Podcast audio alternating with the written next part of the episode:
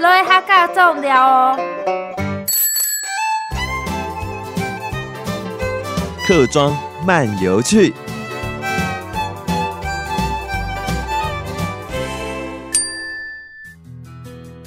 今不应爱讲吼，台风因的试探啊，台山县啊继续旱哈，因看到芦笋开始有草莓的时节，你就会感觉台风可能会到来。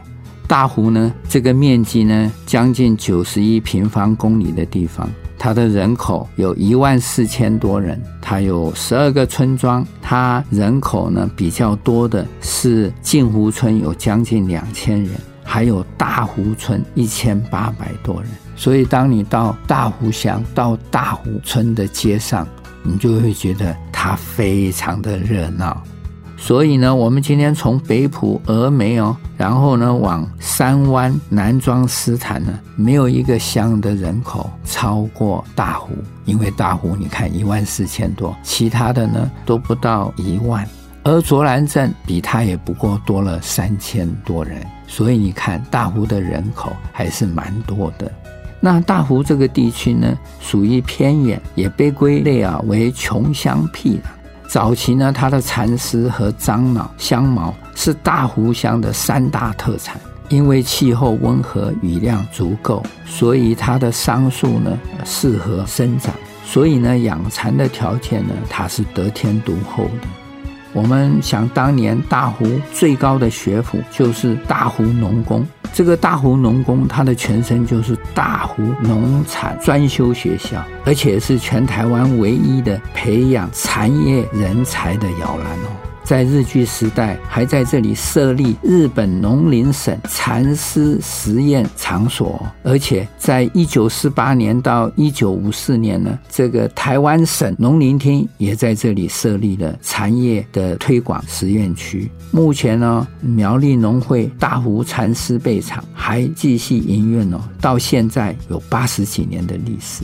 它的品牌叫做农光牌，但是它的行销手法呢，就不及大陆。我们常常在大陆旅行，你都会被带进蚕丝被的店里面，要求你买蚕丝被。以前呢，到苏州啦，到哪里？现在是到大陆每一个旅游点都在卖蚕丝被。那我总是怀疑他们的蚕丝被是真的吗？但是我们大湖的是经历了八十几年，高度的被肯定。所以你到大湖，假如有机会，也可以看看它的蚕丝被。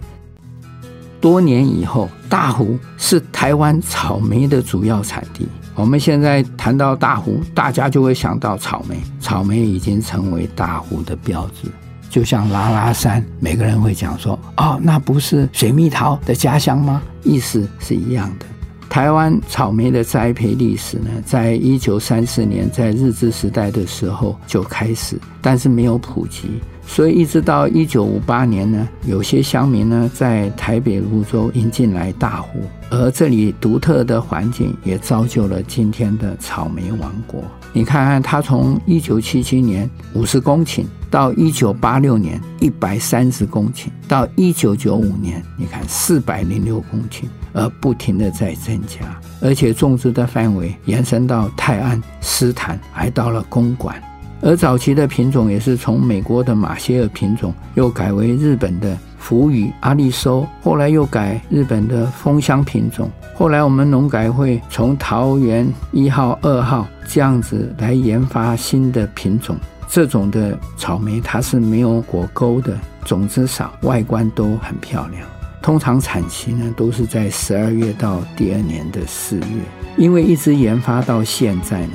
现在的草莓一般来讲就是丰香、香水跟恋香三种的主要品种，当然也有其他的什么蜜香啦、苹果香，还有日本的什么白色的草莓。因为这种品种都不停的在改进，也引进一些新的品种，所以我们呢看到大湖的草莓一路发展过来，每个人到大湖一定会来品尝草莓、采草莓。那我们来到大湖呢，当然也要记得顺便到雪霸国家公园管理处。一楼呢，我们看它的影片；二楼呢，我们也可以看这个高山和自然生态的展示，还有原住民文化的展示。看完以后，我们也可以到台三线对面的法云寺。我喜欢法云寺，它的朴雅，而且它在观音山上，所以眺望整个大湖也是感觉到心旷神怡。那如果来到了大湖，我相信你也会参观。草莓的文化馆呐、啊，大湖的酒庄，还有呢罗浮新的纪念馆，还有义民庙的昭宗塔。如果你爱骑自行车，也可以走南湖西半的自行车道，也可以呢到鲤鱼潭走走。爱爬山的人，你一定会选马拉邦来走哈，因为它的风景优美，山势雄伟。这个标高一千四百零六公尺的山。而且有一个国家一等的三角点，也是国内赏枫重要的景点。沿途你都可以看到古战场的纪念碑、石门天险啦、板根步道区啦。有机会你也可以看到远海。